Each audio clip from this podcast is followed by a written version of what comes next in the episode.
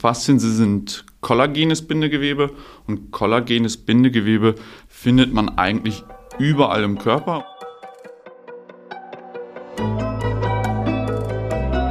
Forever Young, der Gesundheitspodcast vom Lanzerhof. Von und mit Nils Behrens.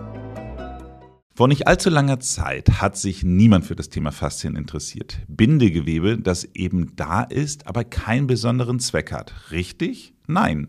Denn Faszien sind wichtiger, als sie auf den ersten Blick scheinen. Kein Wunder also, dass sie mittlerweile auch in der Medizin und im Sport zu einem großen Thema geworden sind. Faszienroller für zu Hause oder Faszientherapie vom Experten sind keine Seltenheit mehr. Aber was bewirken sie und was ist denn jetzt das Besondere an diesem Bindegewebe? über das plötzlich jeder spricht. Jan Liestmann ist Physiotherapeut im Landsmedikum. Er beschäftigt sich unter anderem mit der Reha von Sportlern und ist Experte für Faszientherapie. Deswegen ist er genau der richtige Gast für uns zum heutigen Thema. Herzlich willkommen, Jan Liestmann. Danke, Nils. Freue mich hier zu sein. Mensch, Jan, jetzt wollen wir heute über Faszien reden. Ich musste mich dazu jetzt einmal kurz outen. Ich äh, habe das erste Mal von Faszien vor, ich würde sagen, ungefähr 15 Jahren im Robinson Club gehört. Vielleicht waren es auch nur zwölf, ich weiß es nicht so ganz genau. Auf jeden Fall weiß ich noch so, da gab es dann eben halt auch ein, ein Training zum Thema Faszien und äh, da hat man dann so irgendwelche Bälle gehabt und dann musste man sich, keine Ahnung, so äh, gefühlt auf Golfbälle draufstellen und das hat wahnsinnig wehgetan und dann hieß es immer ah, das ist aber wahnsinnig gut für die Faszien. Ähm, äh, können wir vielleicht einmal ganz kurz damit anfangen, muss, wenn man irgendwas mit Faszien macht, es immer so wehtun? Nein, nicht immer. Ähm, es kommt immer ein bisschen drauf an, wo und wie die Probleme sind. Es kann auch sein, dass das Bindegewebe einfach oder die Faszien zu schwach sind. Dann braucht man auch Krafttraining, um die Faszien wieder zu stärken und wieder aufzubauen. Okay. Also diese Nummer mit Schmerz ist gut, äh, wollen wir erstmal äh, mit Fragezeichen Man kann es nicht umgehen, aber es kommt auf jeden Fall vor. Okay, okay. Gut, dann lass uns doch mal vielleicht ein bisschen grundsätzlicher anfangen. Was ist Faszien? Also ich habe ja schon einmal kurz gesagt, es, es, ist eine Art des Bindegewebes. Das ist so das, worüber sich, äh, ich glaube, Frauen häufiger, zumindest häufiger darüber reden äh, als Männer. Aber trotzdem, äh, was ist es genau? Genau. Faszien sie sind kollagenes Bindegewebe und kollagenes Bindegewebe findet man eigentlich überall im Körper und je nachdem, wo es zu finden ist, äh, ändert sich dann der Aufbau der Struktur.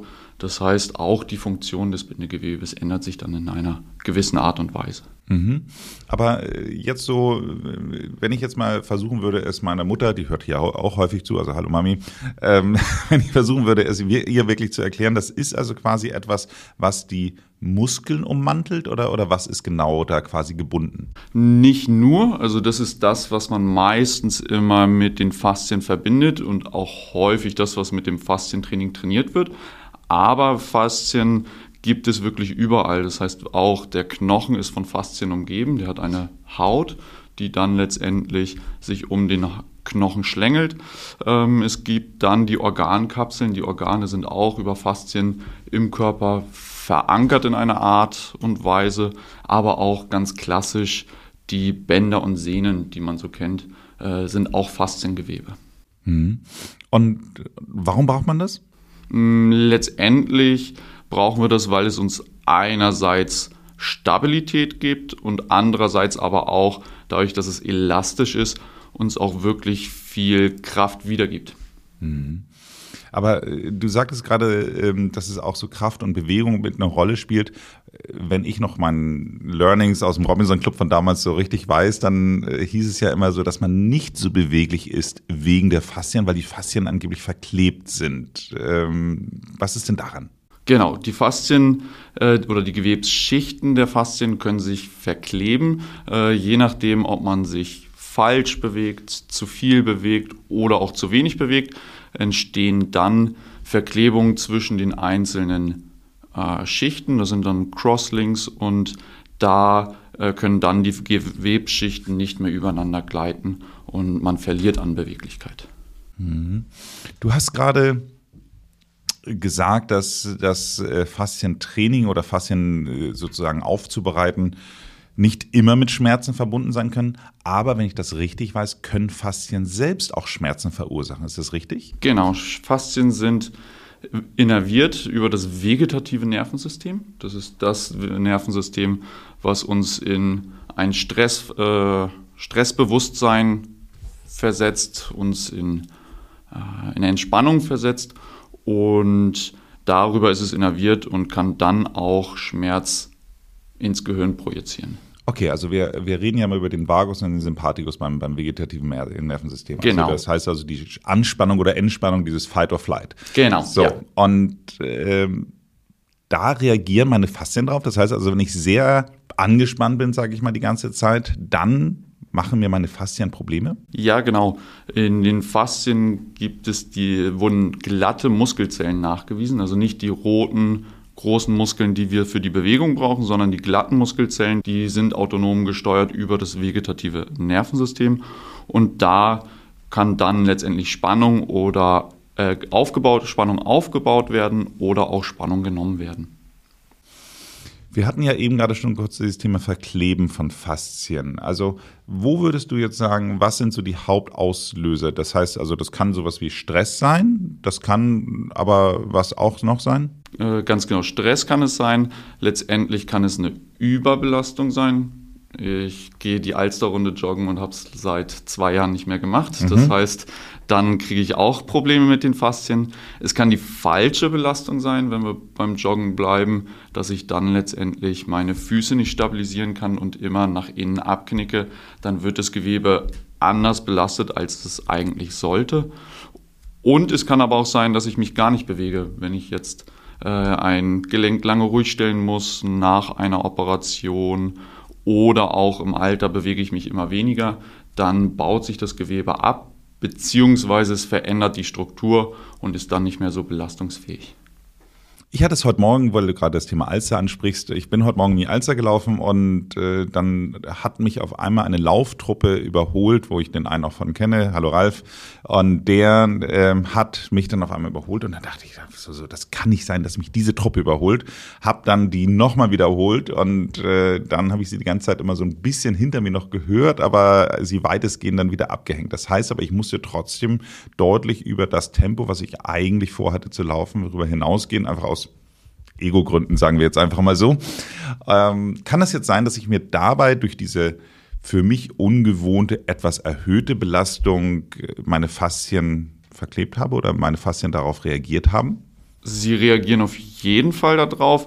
Ob sie jetzt nun durch ein einziges Mal äh, dann sich extrem verkleben, glaube ich nicht. Aber man kann dann natürlich durch andere Sachen schon präventiv dagegen wirken, damit sie nicht verkleben. Ähm, aber äh, es ist wirklich so, dass die Faszien darauf reagieren. Die Achillessehne, hatten wir ja schon gesagt, Sehnen gehören auch mit zum Fasziengewebe, können extrem viel Kraft speichern und auch wieder freigeben. Und wenn da letztendlich mehr Kraft auf die Achillessehne kommt, dann äh, wird die mit Sicherheit reagieren. Interessant, sehr interessant. Das heißt also, du hattest gerade gesagt, da kann man auch drauf sich vorbereiten. Also man kann die Faszien in irgendeiner Weise auch trainieren, wenn ich das richtig verstehe. Ja, genau. Es gibt das ganz Klassische, was die meisten kennen. Äh, man kann letztendlich Faszienrollen benutzen, im Englischen das Foam Rolling. Ähm, es gibt letztendlich auch Dehntechniken, wo man wirklich versucht, möglichst viel Fasziengewebe zu erreichen. Man kriegt nicht immer nur die Faszie, weil wir wissen, sie umgibt die Muskulatur. Das heißt, es ist auch ein Reiz auf die Muskulatur. Man kann auch zu mir kommen. Ich als Faszientherapeut kann natürlich auch manuell behandeln oder natürlich auch ein anderer Therapeut. Das ist ein ganz interessanter Punkt. Wenn, wir hatten jetzt gerade eine Folge mit ähm, einem Anbieter von diesen, diesen ähm, Kompression, Perkussion und Vibrationsgeräten, also mit, mit Hyperrise war das. Und da haben wir genau auch über, da haben wir zwar nicht so explizit meines Wissens über Faszien gesprochen, aber auch über diese Faszienrollen zumindest, die dann ja gleichzeitig auch vibrieren. Würdest du jetzt sagen, aus deiner Sicht und als Faszientherapeut, dass man das problemlos zu Hause machen kann oder kann man da auch was falsch machen, wenn man schon im Schmerz ist, also wenn man auch schon Probleme hat? Man kann definitiv immer was verkehrt machen. Ich würde es mir immer einmal vom Experten zeigen lassen und es kommt auch immer ganz individuell darauf an, was du dann brauchst. Ähm, wir sehen es im Alltag bei uns in der Praxis immer wieder. Es gibt Patienten, die haben zu viel Faszienspannung und es gibt aber auch welche, die haben zu wenig Faszienspannung. Das heißt, da muss man erstmal eine gründliche Analyse schaffen und gucken, wenn du Probleme hast, was der Auslöser oder der Grund für deine Probleme ist. Ich bin jetzt insofern so ein ganz klein bisschen überrascht, weil ich noch nie jemanden getroffen habe, der gesagt hat, hey, ich habe solche Faszienspannung. Wahrscheinlich sagt es auch keiner, sondern weiß es auch keiner. Was, was sind die tatsächlichen Probleme? Also was sind die häufigsten Fälle, wo du sagst, okay, da haben die Leute Schmerzen, Probleme und das ist ausgelöst durch die Faszien? Ganz klassisch kann auch wirklich ein unspezifischer Rückenschmerz sein. Chronische Schmerzpatienten, die lange Zeit im Rücken über äh, Schmerzen klagen, haben häufig eine verdickte Thoracolumbalfaszie, also die Faszie, die sich zwischen Lendenwirbelsäule und Brustwirbelsäule aufspannt, ist dann um 25 Prozent oder um bis zu 25 Prozent verdickt. Äh, die kann dann vielleicht mehr Kraft aufnehmen, aber dann fehlt definitiv Flexibilität für den Alltag. Und was machst du dann? Dann den Patienten gucke ich mir natürlich erstmal an. Ähm, ich habe gelernt oder habe die Faszientherapie nach Typaldos gelernt, das ist ein Amerikaner, und behandle natürlich manuell, aber denen gebe ich definitiv auch Übungen mit, um die Faszienspannung wieder zu reduzieren, also dehnen und auch dieses Foam Rolling oder die Faszienrollen zu nutzen. Bei den Faszienrollen gibt es ja wirklich, äh, ich sag mal, ganz viele Anbieter. Der bekannteste, würde ich sagen, ist wahrscheinlich Blackroll, äh, der, ich glaube, sogar lustigerweise ein deutscher Anbieter ist, äh, wenn ich das richtig weiß. Aber ich glaube auch, ja. Klingt auf jeden Fall total deutsch. Aber es gibt ja auch wahnsinnig viele MeToo-Produkte. Gibt es da etwas, worauf man achten sollte bei diesen Rollen? Ich denke, ich würde als allererstes als Einsteiger erstmal weg von den ganzen Noppen und Rollen gehen, wirklich eine glatte Rolle mir zulegen und dann vor allem auch für den Anfang erstmal eine Rolle, die nicht zu fest ist. Gerade bei dem Hersteller, den wir gerade genannt haben, äh, gibt es verschiedene Härtegrade für die Faszienrollen. Und je nachdem, wie stark die Beschwerden sind, ist dann auch dieses Ausrollen einfach extrem schmerzhaft, weil die, äh, weil die Faszien so innerviert sind. Okay, man sieht also schon, dass man idealerweise sich entweder beim Kauf gut beraten lassen sollte oder aber, ich sage jetzt mal, erstmal zum Physiotherapeuten, da erstmal sich das richtig zeigen lassen und dann weiß man im Zweifelsfall auch eher, welchen Härtegrad man hat, weil ich würde jetzt persönlich denken, ich würde mich damit erstmal überlastet fühlen zu sagen, okay, welchen, welchen nehme ich dann? Ich würde wahrscheinlich den mittleren nehmen. De definitiv. Bei uns ist es auch wirklich so, dass wir das mit den Patienten ausprobieren und gucken, was tolerierbar ist und dann eine Empfehlung weitergeben. Okay. Gut, dann kommen wir doch nochmal zu den Faszien und der Ernährung. Wir sind ja hier beim Lernserhof Podcast, da ist über Ernährung immer ein großes äh, Thema. Gibt es auch eine Ernährung, die für die Faszien vorteilhaft ist? Also was sollte man essen, um gute Faszien zu haben? Ganz genau die Ernährung gibt es eigentlich so nicht. Ich glaube, dass es natürlich auch viele verschiedene Ernährungsformen heutzutage gibt. Im Großen und Ganzen muss man einfach sagen, dass man sich sehr ausgewogen ernähren sollte und gucken sollte, dass der Säurebasenhaushalt stimmig ist. Und natürlich auch viel trinken. Äh, Bindegewebe und vor allem kollagenes Bindegewebe ist ein Gewebe, was viel Wasser speichert und wir dann auch in dem Bereich brauchen. Dann kommen wir nochmal zu einem Thema, was vielleicht nur eine Nische von unseren Hörern betrifft, aber nichtsdestotrotz äh, sieht man ja sehr häufig, dass die Frauen, die schwanger sind, auch schon mit diesen, diesen Faszienrollern arbeitet. Äh, gibt es da etwas, was, ich sage jetzt mal, eine besondere Rolle bei Schwangeren spielt?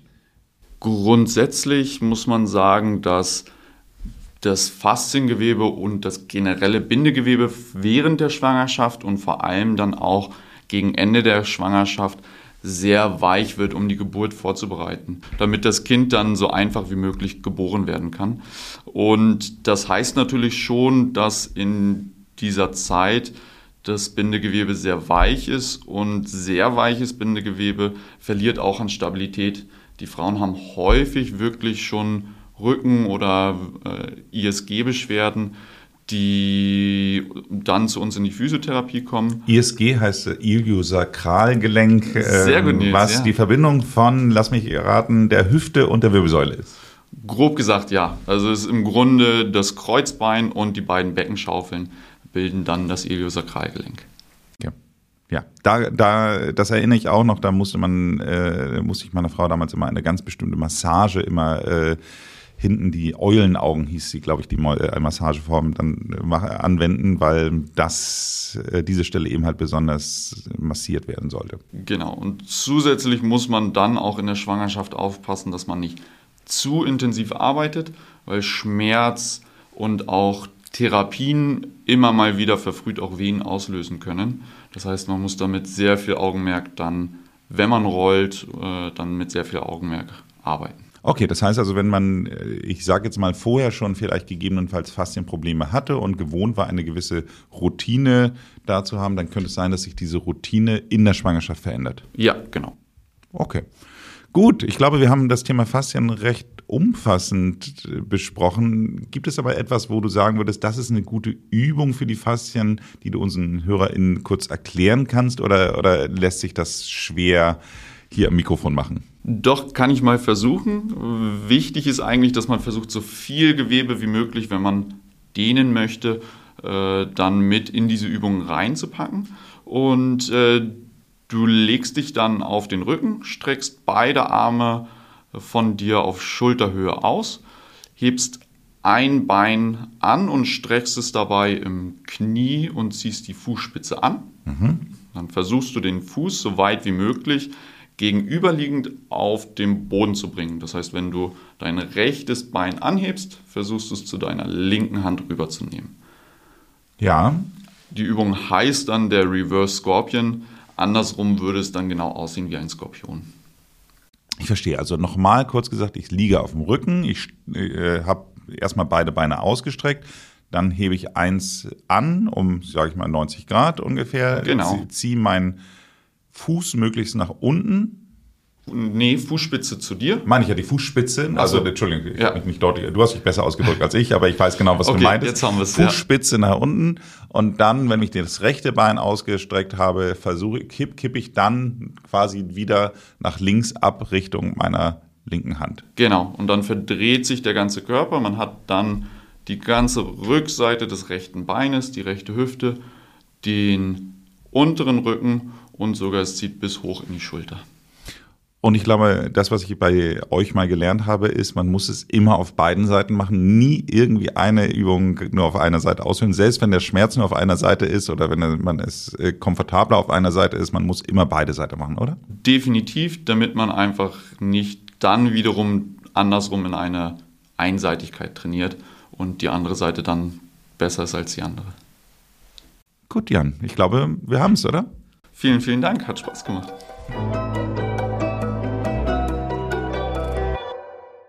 Sag mal, Jan, ich habe noch eine äh, letzte Frage. Hast du denn, als ich meine, du bist ja relativ junger Vater jetzt, hast du denn mit deiner Frau auch ein spezielles Faszientraining zu dem Zeitpunkt gemacht? Nee, zum Glück nicht. Meiner Frau ging es bis kurz vor der Schwangerschaft ziemlich gut. Wir haben sogar noch zehn Tage vor der Schwangerschaft, vor der Geburt, haben wir noch geheiratet. Und bis zwei Tage vorher ging es ihr idealerweise perfekt fast, würde ich mal so sagen. Von daher hatte ich Glück. Wenn Ihnen diese Folge gefallen hat, dann lassen Sie uns doch eine Bewertung da, egal ob auf Apple Podcast oder bei Spotify. Ansonsten empfehle ich mal die Folge Nummer 4 über Osteopathie. Hier spreche ich mit Matthias Bludau darüber, was genau Osteopathie ist und welche Bereiche es alles abdeckt. Abonnieren Sie diesen Podcast, damit Sie keine Folge verpassen. Ansonsten machen Sie es gut und bleiben Sie jung.